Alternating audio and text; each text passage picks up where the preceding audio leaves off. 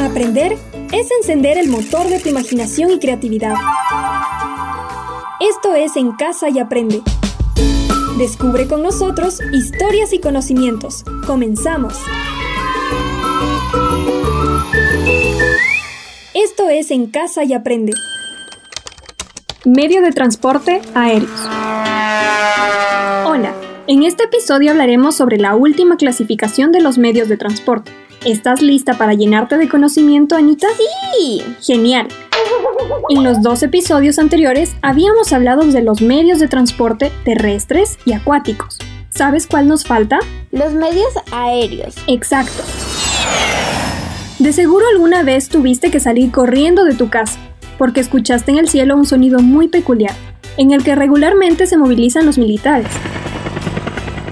Sí, te estoy hablando del helicóptero, que en inglés se pronuncia helicopter.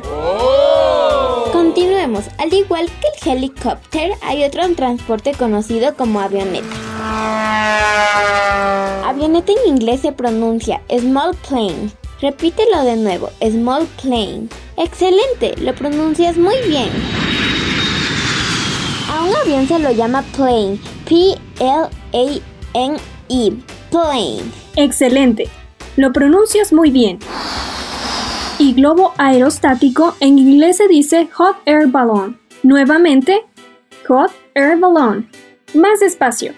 Hot air balloon. ¡Qué emocionante! Quisiera ver volar un hot air balloon. Recuerda seguir practicando.